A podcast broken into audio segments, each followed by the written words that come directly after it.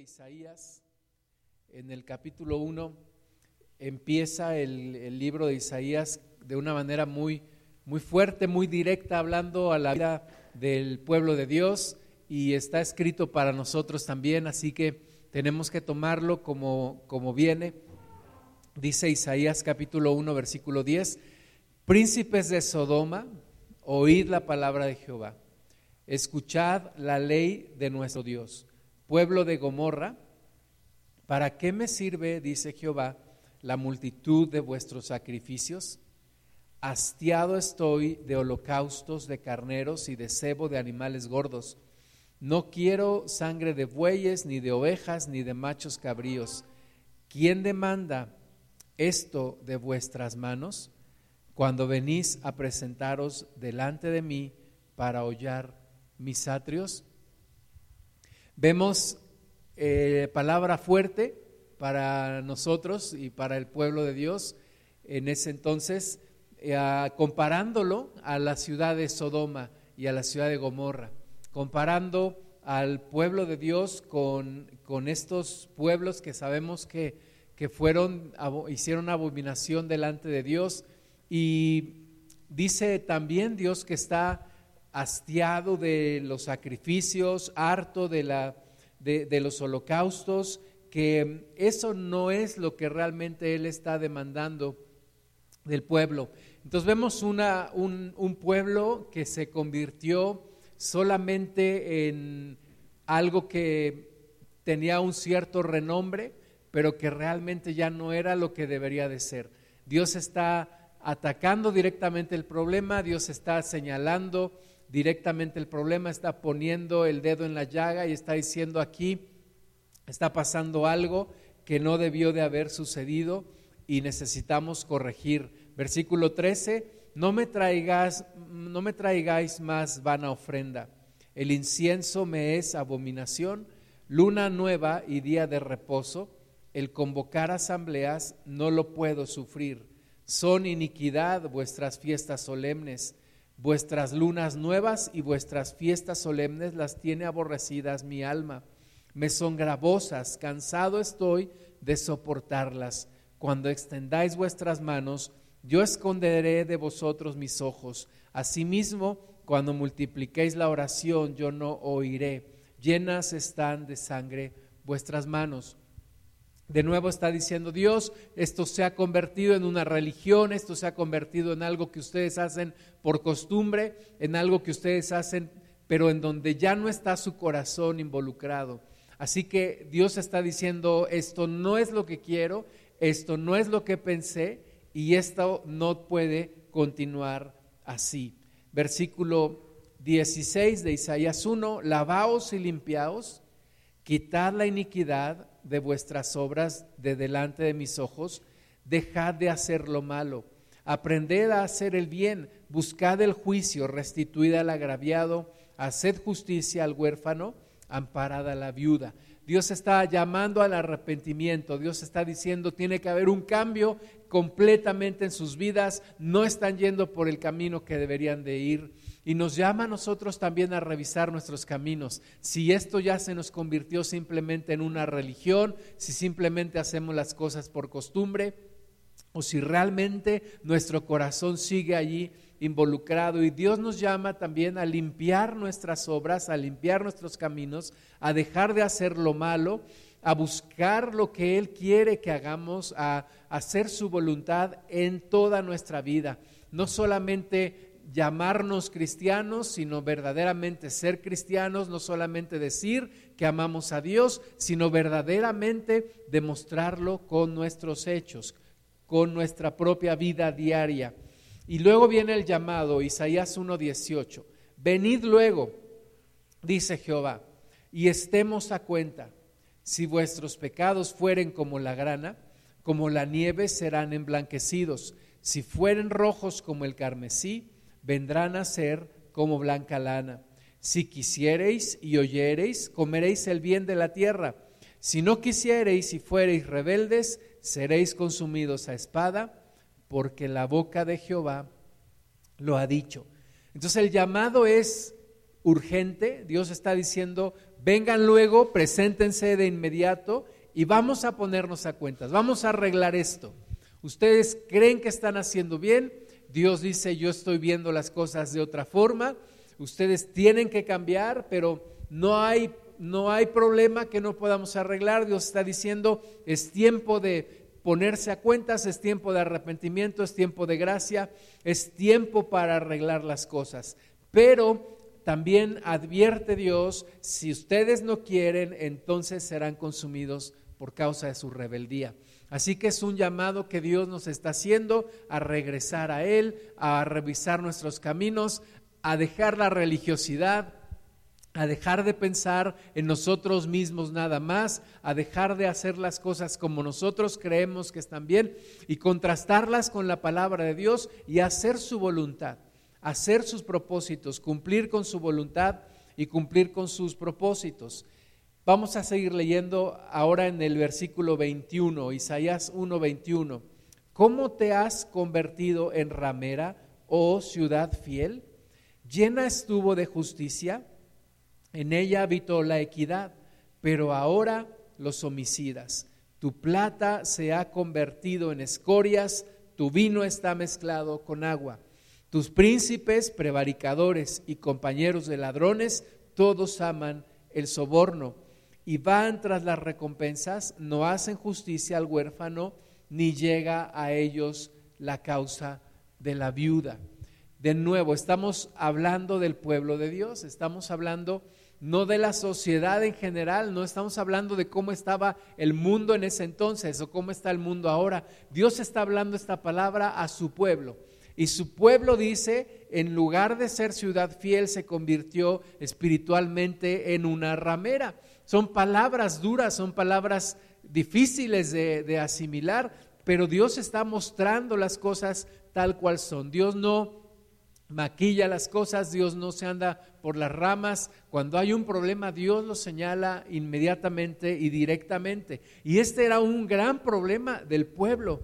Estaba, dice, lleno de injusticia, de homicidas. El pueblo de Dios lleno de homicidas, la plata se convirtió en escorias, eh, mezclaban el vino con agua, adulteraban las cosas. Esto nos habla de la, de la inmoralidad que había en, eh, en el pueblo.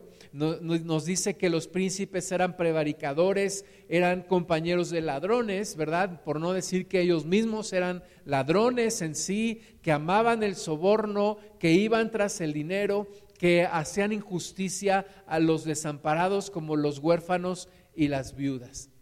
Esa era la situación del pueblo de Dios.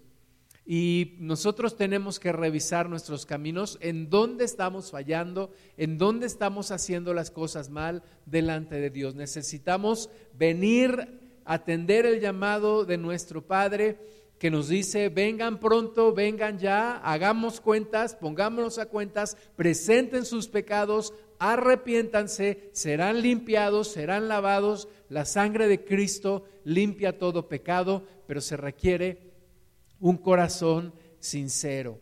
Vamos a seguir leyendo ahora en Isaías capítulo 9, versículo 1.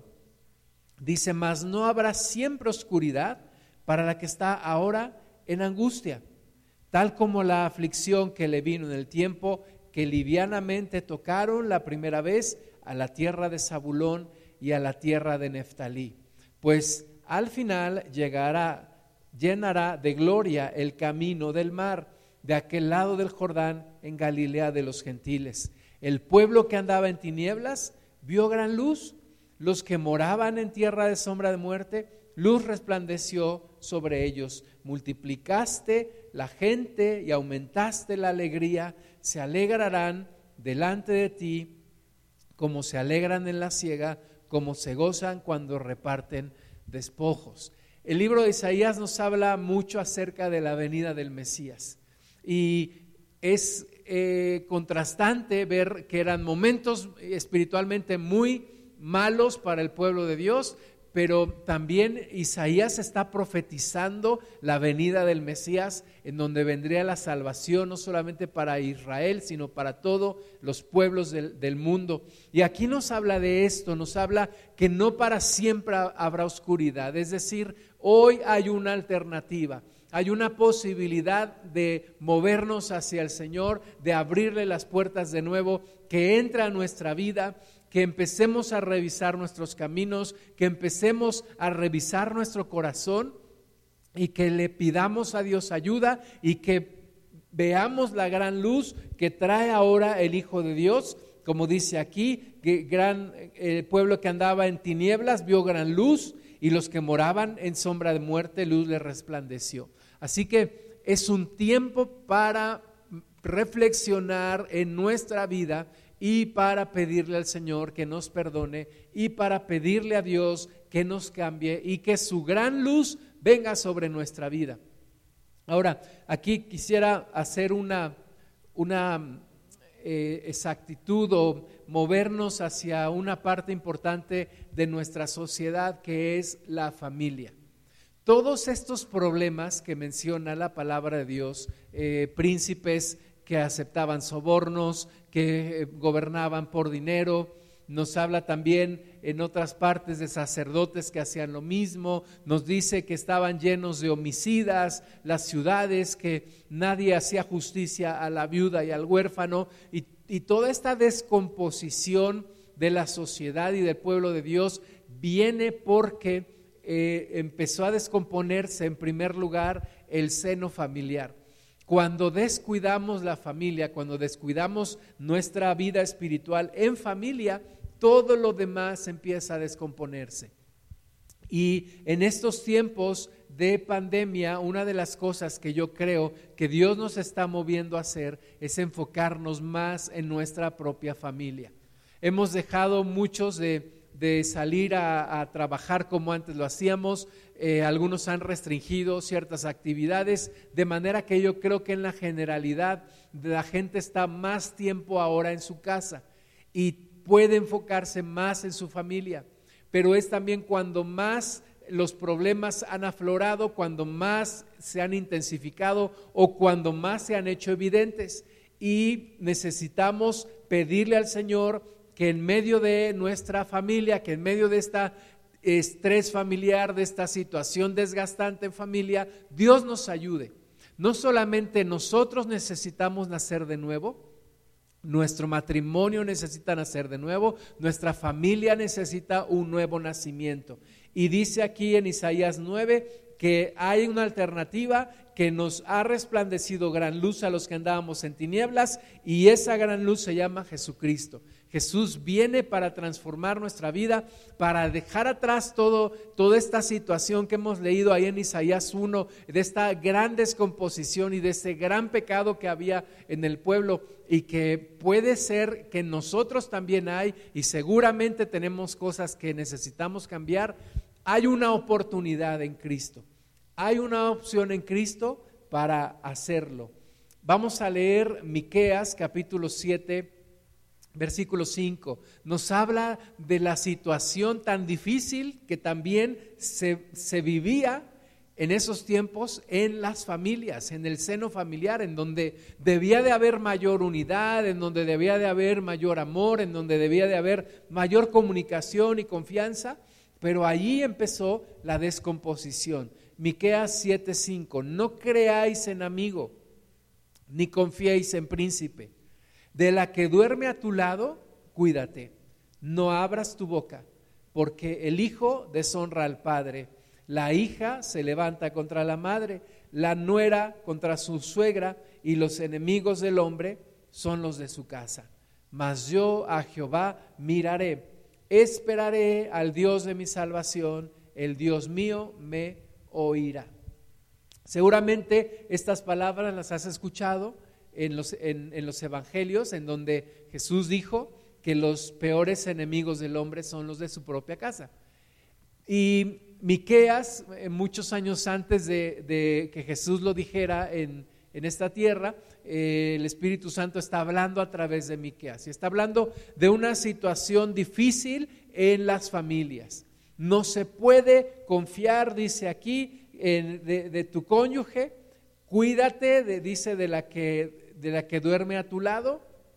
Eh, el hijo deshonra al padre, la hija se levanta contra la madre, la nuera contra su suegra y los enemigos del hombre son los de su casa. Ahí es donde empieza el gran problema, ahí es donde está la gran situación, ahí es donde necesitamos poner atención. Hemos descuidado bastante nuestra relación familiar.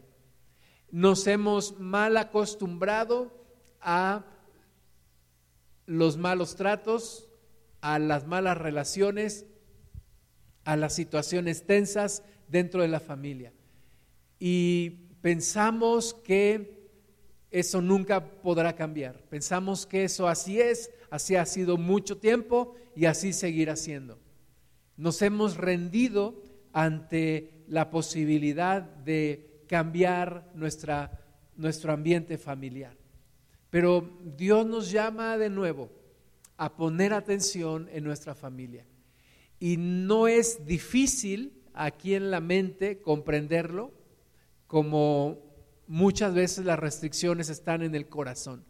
En un corazón que no quiere perdonar, en un corazón que no quiere cambiar, en un corazón que no quiere dar una oportunidad a los que están en la familia o que está ya desinteresado en que las cosas cambien en la familia.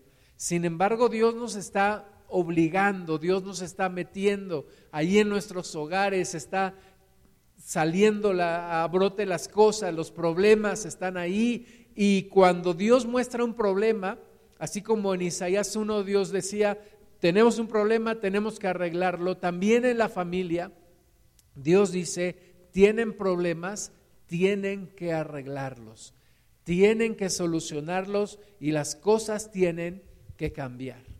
Porque Dios no creó la familia para hacernos la vida imposible. Dios no creó la familia para que nosotros odiemos a nuestra familia. Dios no creó la familia para que estemos peleando todo el tiempo como perros y gatos. No, Dios creó la familia como un ambiente de seguridad, de amor, de confianza, en donde se fortalece la familia, se fortalece la iglesia y se fortalece la comunidad en general. Pero si la familia no se fortalece, todo lo demás empieza a desmoronarse y empieza a descomponerse. Y no de embalde vemos hoy en día que hay tantos problemas sociales, tanta delincuencia, tanta drogadicción, tanto homicidio, tantas cosas porque las familias están desintegradas, porque no hemos cuidado de nuestra propia familia. Vamos a ver en Eclesiastés capítulo 4, versículo 9. Este es el principio de lo que, de lo que tiene que ser una familia. Empieza con dos, un hombre y una mujer, o una mujer y un hombre, como quieras decirlo. Eclesiastés 4:9 dice, mejores son dos que uno porque tienen mejor paga de su trabajo. Porque si cayeren, el uno levantará a su compañero. Pero hay del solo, que cuando cayere no habrá segundo que lo levante. También si dos durmieren juntos, se calentarán mutuamente. Mas, ¿cómo se calentará uno solo? Y si alguno prevaleciere contra uno, dos le resistirán y cordón de tres dobleces no se rompe pronto. Este es el diseño de la familia. Empieza con un matrimonio, empieza con un hombre y una mujer. ¿Y por qué es, es bueno tener matrimonio? Dice allá en Génesis, el Señor dijo, no es bueno que el hombre esté solo. Y Eclesiastés, el predicador, nos dice, mejores son dos que uno. Mejores son dos que uno, tienen mejor paga de su trabajo, se ayudarán mutuamente, se levantarán el uno al otro, se calentarán el uno al otro. Y si vienen los problemas, entre dos van a prevalecer y van a resistir. Y aún ahí hay un, un tercero que es Dios y dice que el cordón de tres dobleces no se rompe pronto. Muchas veces cuando el hombre y la mujer ya de plano no quieren nada y están cansados y, y la relación está a punto de romperse, se rompen los dos cordones, pero el tercero no se rompe. Y, y, Dios, Jesucristo, el Hijo de Dios, es el que vuelve a unificar, vuelve a levantar, vuelve a tejer, vuelve a unir, vuelve a fortalecer la relación. Por eso es indispensable tener a Cristo en nuestras vidas. Si tu familia no es lo que tú pensabas que pudiera, pudiera ser, si tu familia no es lo que tú quisieras que fuera, es tiempo hoy para sincerarse con Dios, es tiempo hoy para mirar al corazón, es tiempo para ponerse a cuentas, como leímos allá en Isaías 1, y es tiempo para pedirle ayuda al Señor que esa gran luz venga a iluminar toda tiniebla. Efesios capítulo 3, versículo 14, por esta causa doblo mis rodillas ante el Padre de nuestro Señor Jesucristo, de quien toma nombre toda familia en los cielos y en la tierra. Fíjate, Dios no solamente creó hombres y mujeres, también Dios tuvo en su corazón crear familias, familias. Es decir, tu familia no es la, el resultado de una casualidad, no es el resultado de un accidente cósmico, no es el resultado de una mala decisión de alguien. Tu familia toma nombre en Jesucristo. Tu familia está en el corazón de Dios. Y tu familia tiene que ser bendecida y Dios quiere que sea bendecida por Él, por Jesucristo. Es cuestión de querer y de hacerlo. Es cuestión de reconocer en dónde estamos y es cuestión también de reconocer que el diablo quiere destruir cada núcleo familiar. El enemigo quiere vernos peleando todo el tiempo, quiere vernos en desunidad, quiere vernos cada quien por su lado de manera aislada porque de esa manera va a poder cumplir con su propósito de hurtar, matar y destruir. Es, no es bueno que el hombre esté solo, no es bueno que la mujer esté sola, no es bueno que estemos desmembrados, no es bueno que estemos aislados, no es bueno que estemos peleando solos la batalla, porque ahí es donde el diablo gana. Pero como decía el predicador, si entre dos resistimos, es mejor. Y si nos unimos toda la familia y peleamos en el nombre de Jesús y tenemos a Cristo en nuestras vidas, vamos a poder vencer, vamos a poder ganar la batalla. Jeremías 31, En aquel tiempo, dice Jehová, yo seré por Dios a todas las familias de Israel y ellas me serán a mí por pueblo. Fíjate que Dios quiere ser el Dios de todas las familias, no dice solamente que quiere ser de todos los hombres o de todas las mujeres o de todos los niños de manera separada. Dios dice que Él quiere ser el Dios de todas las familias. Él quiere ser Dios de las familias. Nuestra familia está diseñada para llegar a Cristo, para conocer a Dios, para que Dios reine en nuestras vidas, para que se rompan en el nombre de Jesús todas las cadenas de impiedad, todas las cadenas de rencor, de resentimientos, que se sanen las heridas de los corazones y que entonces podamos ser en más armonía, vivir en armonía, vivir en amor, caminar juntos, fortalecernos, resistir los problemas, vencer al diablo, sacarlo de nuestra vida y vivir la bendición que Dios quiere que tengamos. No son las heridas de los desconocidos las que más duelen, son las heridas de los familiares las que se clavan como puñaladas en el corazón y son las que necesitan sanidad y necesitamos perdonar y necesitamos restaurar nuestra relación. Hechos 16, 30 y 31 dice, y sacándolos les dijo, señores, ¿qué debo hacer para ser salvo? Ellos dijeron, cree en el Señor Jesucristo y serás salvo tú y tu casa. Dios quiere bendecir a toda la familia. Este carcelero que estaba espantado y se iba a matar porque se habían escapado los discípulos del Señor, vienen y, le dicen, no, no te mates, aquí estamos. Y entonces él cae de rodillas y les dice, señores, ¿qué debo de hacer para ser salvo? Y ellos le dicen, cree en Jesucristo. Y no solamente serás salvo tú, la salvación entrará en toda tu casa, porque Dios quiere salvar a toda la familia, porque Dios quiere bendecir a toda la familia. Dios está interesado en toda la familia. Dios quiere restaurar las relaciones familiares. Dios quiere que esta sociedad cambie porque empiezan a cambiar las familias, que la iglesia cambie porque empieza a cambiar la situación familiar. Es allí en nuestra familia donde se prueba nuestra verdadera cristiandad. Es ahí en nuestra familia donde se prueba nuestra verdadera conversión. Si hemos sido cambiados o si vivimos solamente una vida de imagen y de religión, como veíamos en Isaías 1, en donde simplemente hacemos ciertas cosas. Pero nuestra familia es la prueba máxima de nuestra fe. Ahí es donde debemos mostrar en primer lugar nuestro cambio, nuestra devoción al Señor y que Dios nos ha transformado en nuestra propia familia. Vamos a ver algunas reglas que Dios pone para que vivamos en armonía en nuestra familia. Efesios 5:21, someteos unos a otros en el temor de Dios. Esa es la primera regla que Dios nos pone. Sométanse unos a otros en el temor de Dios.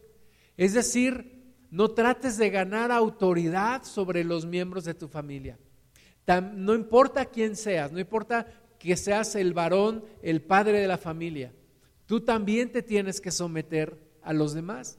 Tú también tienes que manifestar humildad. Tú también tienes que reconocer tus errores. También tienes que pedir opinión. También tienes que estar al pendiente de la necesidad de los miembros de tu familia si eres hijo, si eres hija, si eres esposa, todos necesitamos, dice aquí, someternos unos a otros en el temor de Dios.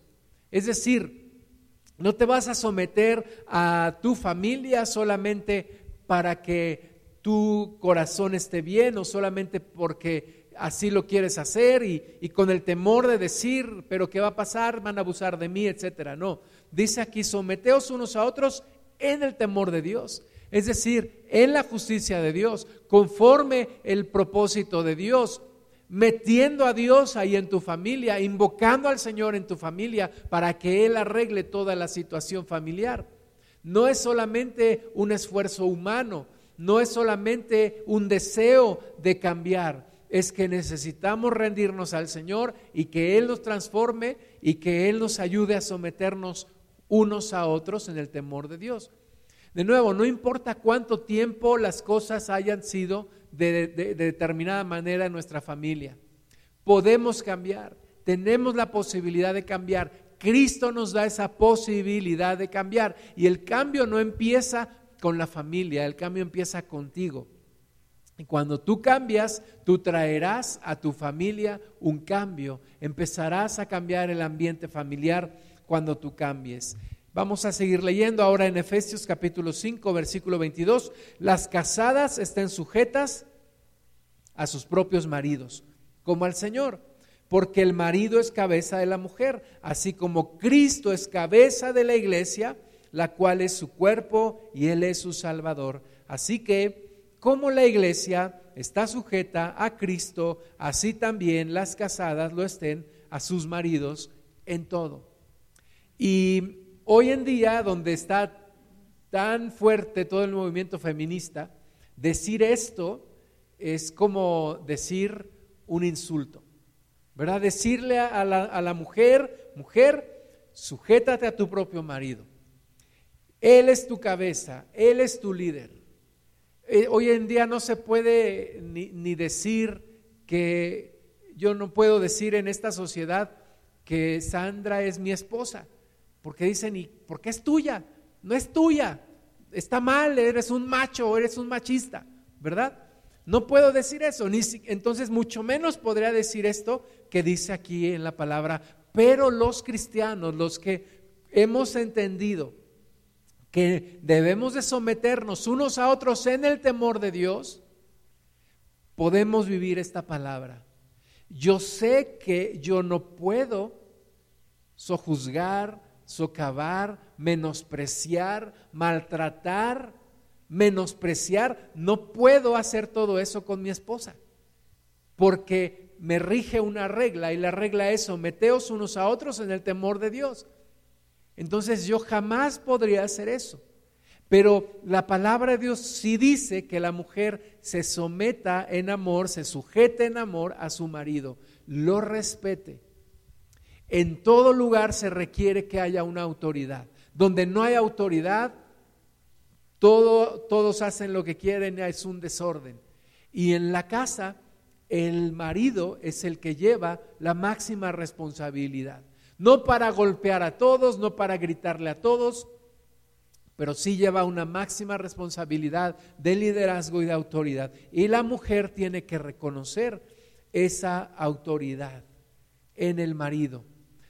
Efesios 5:25, maridos, amad a vuestras mujeres, así como Cristo amó a la iglesia y se entregó a sí mismo por ella, para santificarla, habiéndola purificado en el lavamiento del agua por la palabra, a fin de presentársela a sí mismo una iglesia gloriosa que no tuviese mancha ni arruga, ni cosa semejante, sino que fuese santa y sin mancha. Así también los maridos deben amar a sus mujeres como a sus mismos cuerpos. El que ama a su mujer, a sí mismo se ama, porque nadie aborreció jamás a su propia carne, sino que la sustenta y la cuida, como también Cristo a la iglesia. Y de repente decimos, ay, qué difícil para la mujer tener que sujetarse a su marido. Pero sabes, es desde mi punto de vista más difícil aún esto que Dios nos está pidiendo a los hombres. Ama a tu esposa como Cristo ama a la iglesia. ¿Y cómo amó Cristo a la iglesia? Pues simplemente se sacrificó por ella, se entregó por ella, para presentársela a sí mismo una iglesia gloriosa. Eh, mi pastor dice que es como, la mujer es como un, y perdón por la comparación, como, como un violín valioso y el hombre es como el estuche que cubre ese violín. El que se lleva los golpes debe ser el estuche y debe de proteger a ese valioso instrumento. Y el hombre tiene la obligación de amar a su esposa como Cristo amó a la iglesia. Es la regla que Dios nos pone a los hombres. Una ocasión estaba eh, con un amigo, hace ya varios años, estábamos, estábamos cenando y le habla a su esposa y le dice, estoy en tal lugar con tal persona, este, en un rato voy para allá. Y me dice, después de colgar, me dice, es que yo me sujeto a mi esposa, ¿verdad? Y dice, bueno, esa sería la parte fácil, sujetarme, pero más bien ella tendrá que sujetarse a mí y yo tendré que amarla como Cristo ama a la iglesia. Necesitamos cumplir estas reglas, cumplir estos mandatos que Dios nos da nuestra vida familiar comenzará a cambiar cuando empecemos a obedecer la palabra de Dios. Entonces, un hogar en donde el marido ama a su esposa como Cristo a la iglesia y en donde la mujer respeta a su marido, respeta a su autoridad, ya cambió el ambiente familiar, ya cambió. Necesitamos fluir en estas reglas. Veamos Colosenses 3:18 al 21, casadas estad sujetas a vuestros maridos como conviene en el Señor. Maridos, amad a vuestras mujeres y no seáis ásperos con ellas. Hijos, obedeced a vuestros padres en todo, porque esto agrada al Señor. Padres, no exasperéis a vuestros hijos para que no se desalienten. Aquí está todas las reglas resumidas en, en estos versículos. En cuatro versículos Dios nos da las reglas para una armonía familiar. Mujer, sujeta a tu marido. Marido, ama a tu esposa. No seas áspero con ella. Hijos, obedezcan a sus padres. Y padres, no exasperen a sus hijos para que no se desalienten. Con eso cambia el ambiente familiar. Y necesitamos nosotros verdaderamente vivirlo. Decimos, sí, ya lo sé, ya lo sé, ya sé que tengo que hacerlo. Pero no solamente hay que saberlo, hay que practicarlo, hay que ponerlo por obra, hay que romper en el nombre de Jesús toda esa resistencia espiritual que no me deja amar a mi esposa, que no me permite dejar de ser áspero con ella, o que no deja a ti mujer sujetarte a tu marido, o que a ti hija o hijo te hace ser rebelde y no respetar a tus padres, o a ti padre o a ti mamá no, eh, no, no, puedas o, no quieres o no puedes dejar de provocar a ira a tus hijos. Tenemos que romper todo eso en el nombre de Jesús y que nuestra vida familiar empiece a cambiar. Malaquías capítulo 2, versículo 13.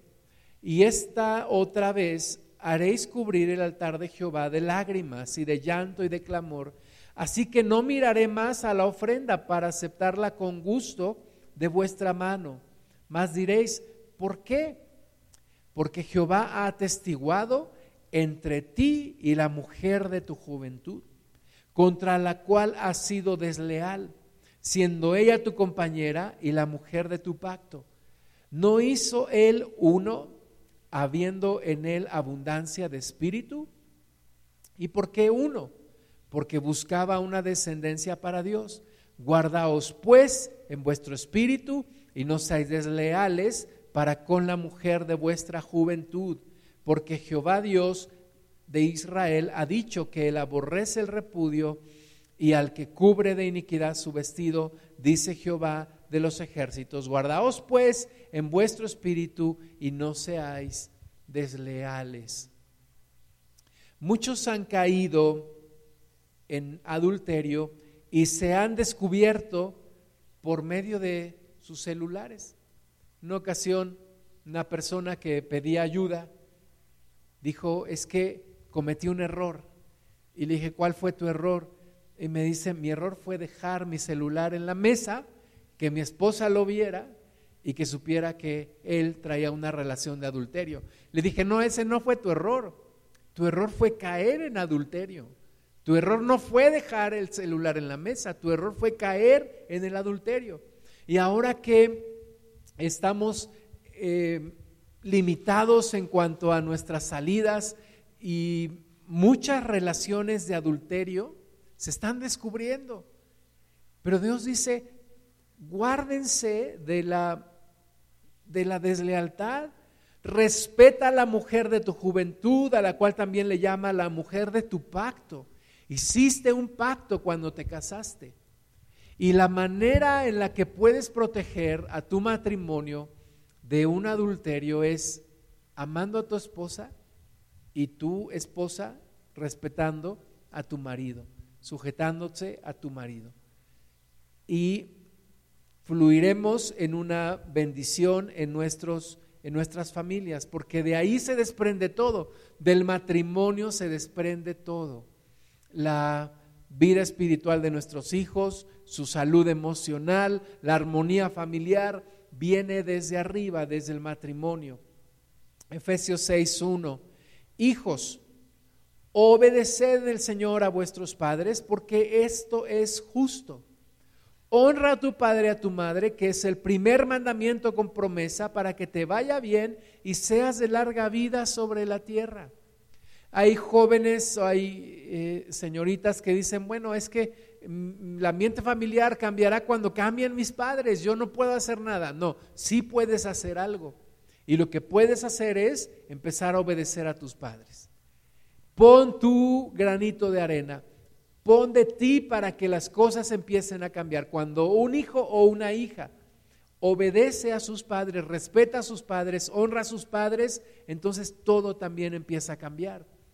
Es el primer mandamiento con promesa. Cuando dejas de decir, ay, ya por qué, y todo yo, y no sé qué, y siempre yo, y, y te enojas y pateas y todo, estás contribuyendo a un ambiente de estrés, de problemas en tu hogar, pero cuando respetas, pones un filtro de honor en tu boca y tus palabras siempre son de respeto hacia tus padres, todo empezará a cambiar, todo empezará a ser diferente. Así que todos podemos contribuir a que el ambiente familiar sea diferente. Podemos proponer, ¿por qué no oramos juntos? ¿Por qué no nos sentamos juntos a la mesa a comer? ¿Por qué no eh, antes de dormir hagamos todos una oración, etcétera? Y serás escuchada cuando, cuando hagas algo en favor de la, de la palabra de Dios, porque Dios te respaldará. Y Dios mismo quiere bendecir a tu familia. Efesios capítulo 6, versículo 4, dice, y vosotros padres no provoquéis a ira a vuestros hijos, sino criadlos en disciplina y amonestación del Señor. Es decir, también nosotros padres tenemos que cuidar la forma en la que hablamos a nuestros hijos, cuidarlos de no exasperarlos. Yo sé muy bien cómo hacer enojar a mi hija o cómo hacer enojar a mi hijo. Sé muy bien cómo hacerlo y tengo que evitarlo. Tengo que evitar hacerlo. Dios quiere que no los, que no los exaspere, que no los mueva a la, a la ira o al desánimo. Vamos a Tito capítulo 2, versículo 1. Pero tú habla lo que está de acuerdo con la sana doctrina que los ancianos sean sobrios, serios, prudentes, sanos en la fe, en el amor, en la paciencia. Las ancianas asimismo sean reverentes en su porte, no calumniadoras, no esclavas del vino, maestras del bien, que enseñen a las mujeres jóvenes a amar a sus maridos y a sus hijos, a ser prudentes, castas, cuidadosas de su casa buenas, sujetas a sus maridos, para que la palabra de Dios no sea blasfemada.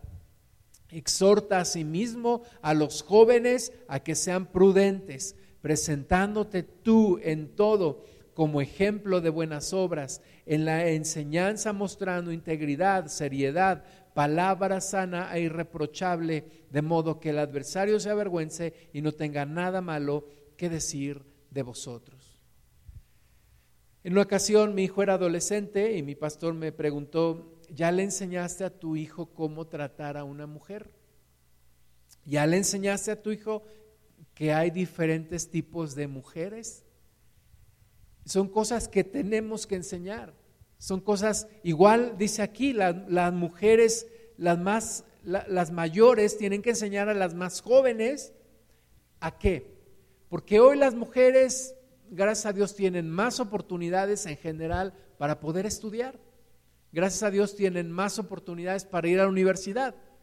En algunos lugares todavía no, pero en general vamos avanzando y, las mujeres son enseñadas a tener una profesión, a ser profesionistas, a aspirar a, a tener una buena carrera profesional, etcétera. Pero lo que hemos descuidado mucho es esto que dice aquí, porque las mujeres, incluso las mujeres cristianas, ven lo que está pasando alrededor y aprenden y dicen, no, ya no hay que dejarnos ni una más, ni una más, y ya no violencia en contra de la mujer, lo cual está bien. No, por supuesto que la violencia en contra de la mujer es, es algo que no debe de existir, ni la violencia en contra de nadie. Pero lo que hemos dejado de enseñar es lo que dice aquí. Oye, sentarte con una mujer joven y decirle, mira, tú necesitas un hombre que te cuide, que te proteja, que te ame. Encuentra ese hombre y cuando lo encuentres, ámalo, sujétate a él, apóyalo, respétalo.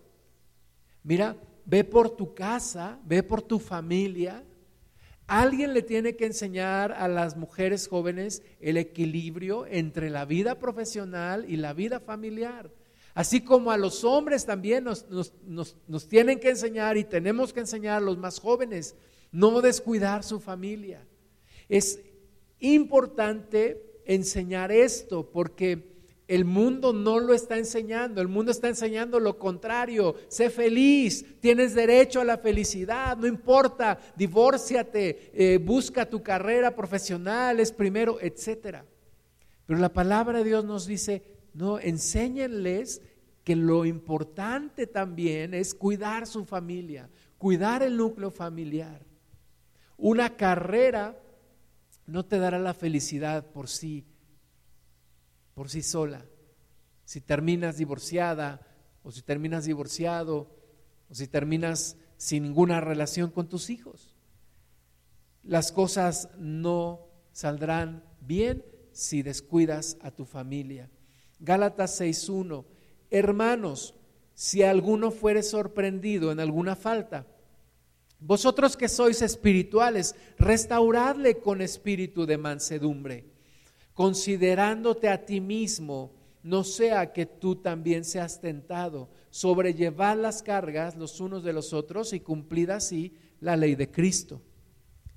Una ocasión escuché a un pastor reprender a un joven de la iglesia, de su iglesia, y le decía, mira, te hemos descubierto en esto que estás haciendo, estás haciendo mal, defraudaste nuestra confianza. Pero le dijo, le dijo, sin embargo, no te voy a tratar como en una empresa, no te voy a correr, te voy a tratar como en una familia. Te ofrezco mi ayuda para restaurarte, para que cambies, para que vuelvas a recuperar nuestra confianza.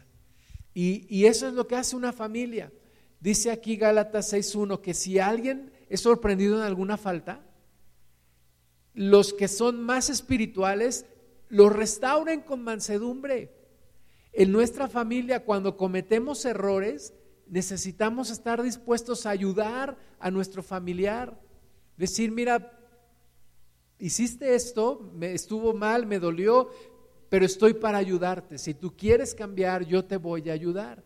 Entonces necesitamos, en lugar de romper relaciones, restaurar las relaciones, restaurar a las personas, ayudarnos unos a otros.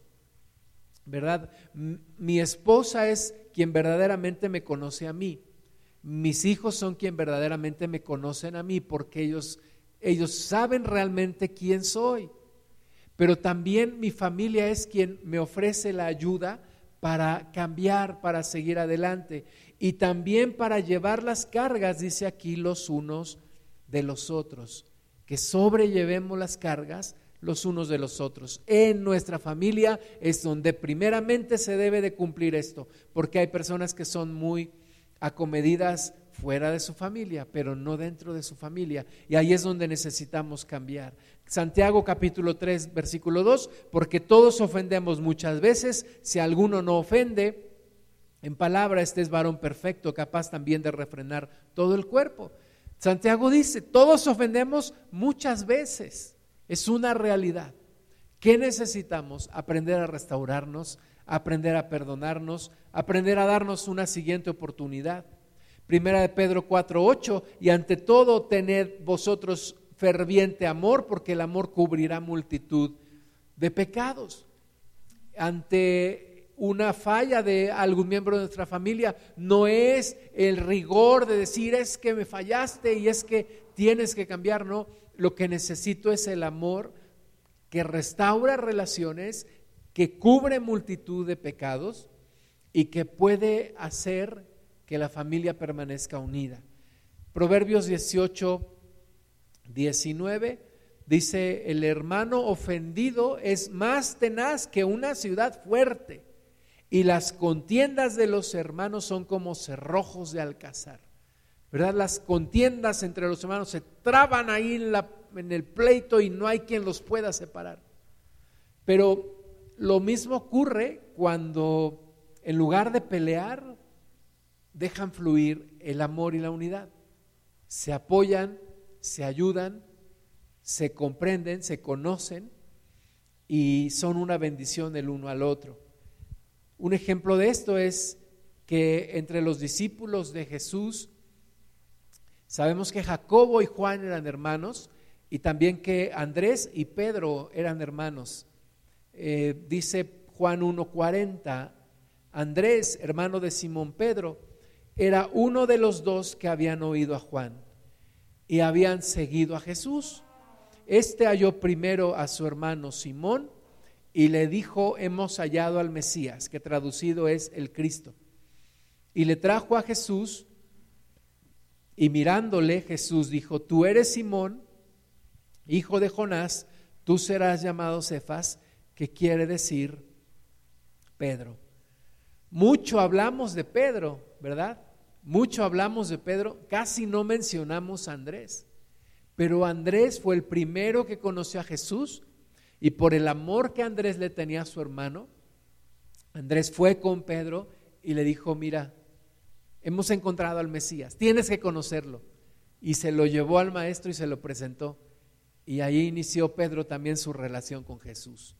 Y fue una gran bendición. Y, y ambos sirvieron, sirvieron al maestro, estuvieron con él tres años y después, por el resto de su vida, le sirvieron. Así que hay gran bendición en una familia unida, hay gran potencial de cambio en una sociedad que se empieza a enfocar en sus familias, hay gran potencial de cambio en una iglesia que empieza a enfocarse en su familia. Y este tiempo es un tiempo de oportunidad para hacerlo, para enfocarnos en nuestra familia, para bendecir a nuestra casa, para corregir las deficiencias, para quitar las asperezas, para terminar con lo que nos desune y para empezar un nuevo tiempo de bendición en el Señor. Quiero pedirte que oremos juntos por nuestra familia. Señor, te damos muchas gracias en el nombre de Jesús porque nos has dado una familia que toma nombre en los cielos, que toma nombre en Cristo. Gracias te damos, Padre, en el nombre de Jesús por nuestra familia. Yo te doy gracias por mi familia. Yo te doy gracias, Señor, por mi esposa, por mis hijos. Yo te agradezco, Señor, por sus vidas, también por mis familiares. Padre, gracias te doy en el nombre de Jesús. Y te pido, Señor, ahí en el núcleo familiar, ahí con la gente con la que convivo cada día, ahí con la gente con la que, que me conoce realmente y que yo les conozco. Señor, aquí fluya tu bendición.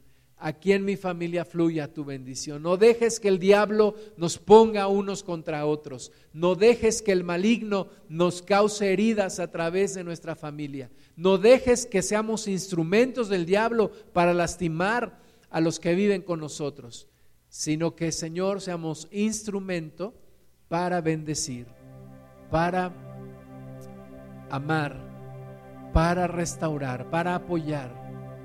Y Señor, que tú reines en nuestra familia, que tú estés en nuestro núcleo familiar y que tú bendigas nuestra iglesia, nuestra nación, cuando bendices cada familia, cada núcleo. Te damos gracias, Jesús. Te alabamos.